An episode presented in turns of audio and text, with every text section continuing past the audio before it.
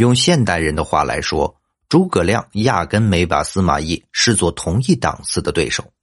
且看诸葛孔明先后给司马仲达送过女子穿的衣物，用空城计故弄玄虚羞辱于他，而三番两次在阵前大肆羞辱，搞得司马懿身后的曹军都觉得自己掉了价。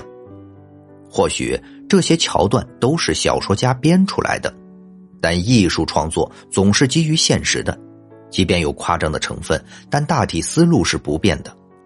罗贯中那个等级的文人，自然不会不懂这一浅显的道理。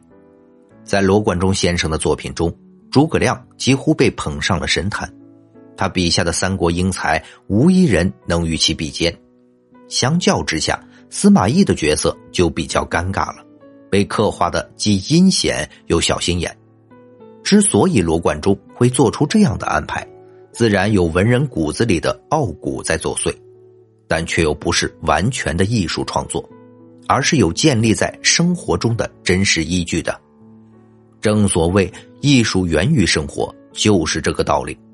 有句民间谚语说得好：“丑妻薄田破棉袄，是为家中三宝。”毫无疑问，诸葛亮拥有着家中三宝。所以他的人生自然比司马懿更成功。诸葛亮躬耕南阳，家里还是有几亩田产的。这一点不但《三国演义》中说的比较明白，连《三国志》中都有记载，应该是史实无疑。汉灵帝光和四年，诸葛亮生于琅琊郡。由于父母早亡，诸葛亮的童年是跟随叔父度过的。黄巾之乱时期。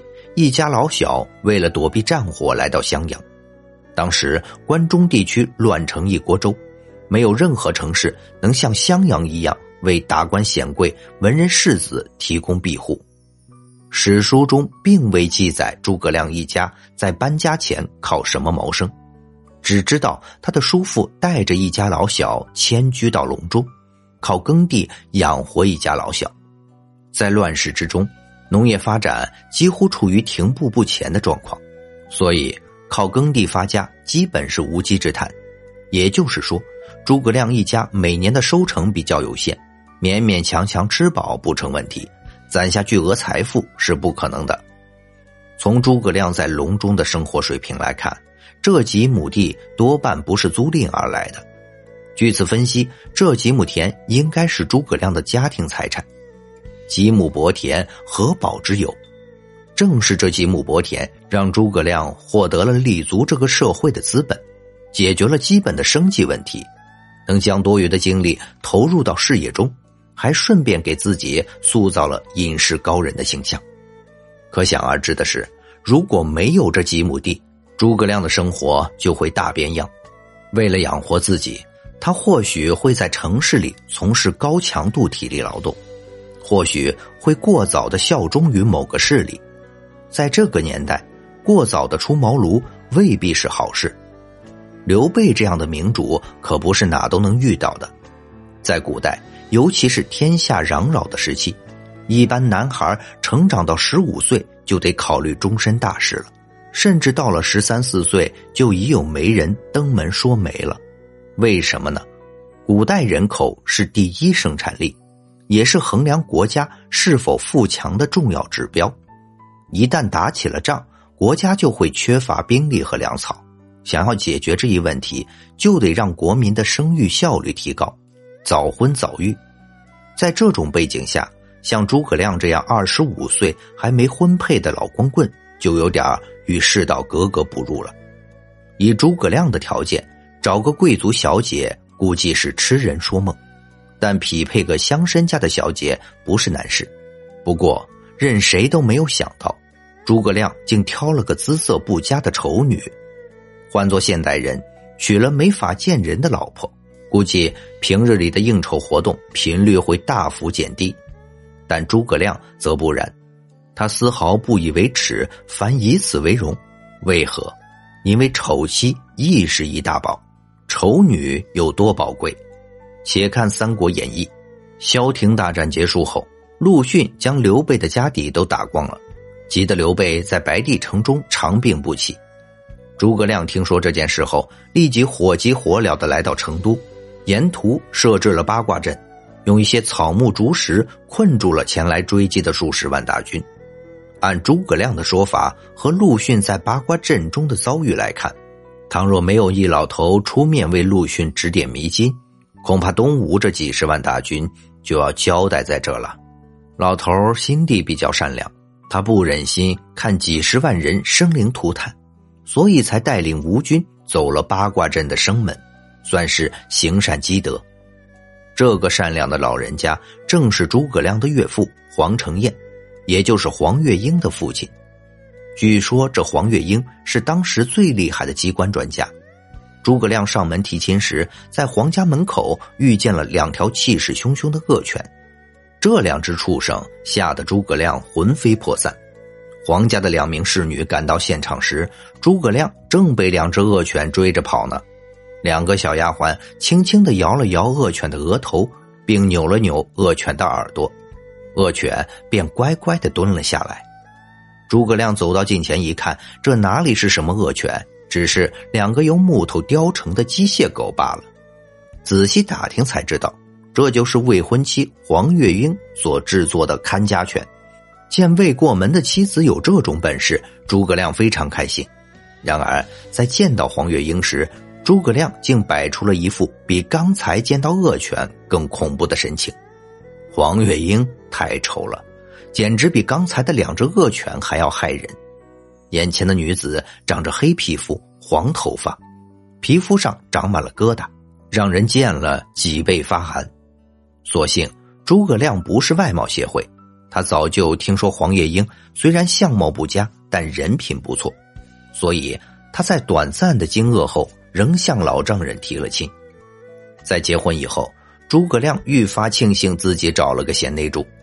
在三国时代，黄月英为蜀国做出了突出的贡献。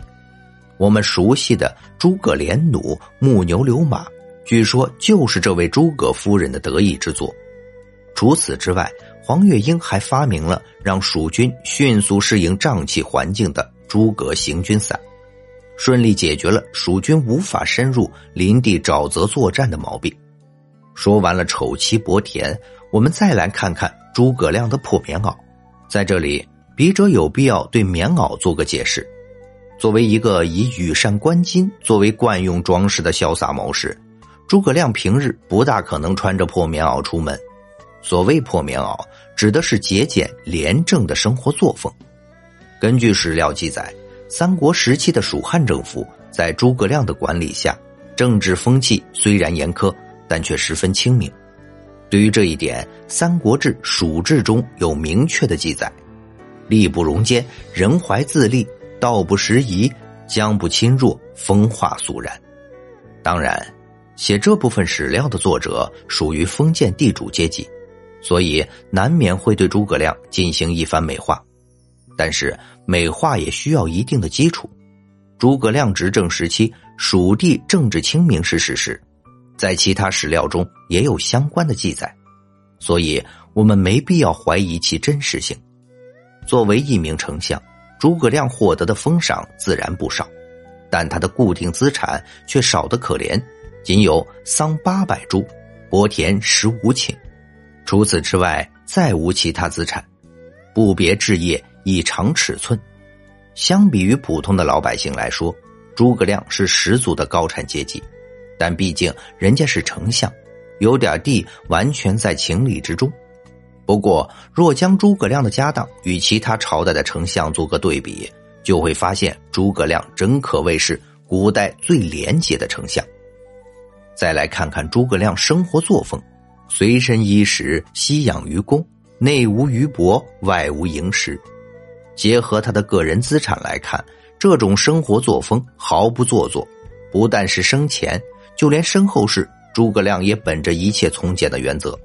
在弥留之际，诸葛亮留下了遗葬于定军山的遗嘱，贯彻了他这一生的清廉作风。说完了诸葛亮的三宝，我们再来看看司马懿。首先是丑妻。显然，司马懿的老婆张春华是三国时代的美人之一，并不符合丑这一标准。况且，司马懿的感情并不专一，这一点在他宠幸百夫人、冷落张春华这个故事中便可见一斑了。连与自己同患难的发妻都能随时抛弃，司马懿在感情方面与诸葛亮差了不止一点半点。再来看看伯田，司马懿在曹魏的地位无人可比，可以说他爬到了早年曹操的地位，距离取代皇帝仅有一步之遥。身居高位，生活自然比较奢侈，这是毋庸置疑的。虽然没见哪本史料写过司马懿有过贪图享乐的情况，但司马懿的物质生活显然比诸葛亮优越的多。最后再来说破棉袄，同样没有任何文献表示司马懿生前有贪腐的情况，但司马懿的野心只在窃国，这种心态比任何贪官污吏都要可怕的多。相比于诸葛亮的大公无私，司马懿所做的一切更像是在给子孙留篡位的资本。综上所述，诸葛亮所拥有的三宝是司马懿这辈子都不可能拥有的三个宝贵品质。这种人品上的落差，自然会让诸葛亮对其十分鄙视。这就像是两个在拳击台上不同重量级的选手，两人根本没有较量的必要，故此。诸葛亮完全有理由瞧不起老对手司马懿，这种鄙视是发自内心的。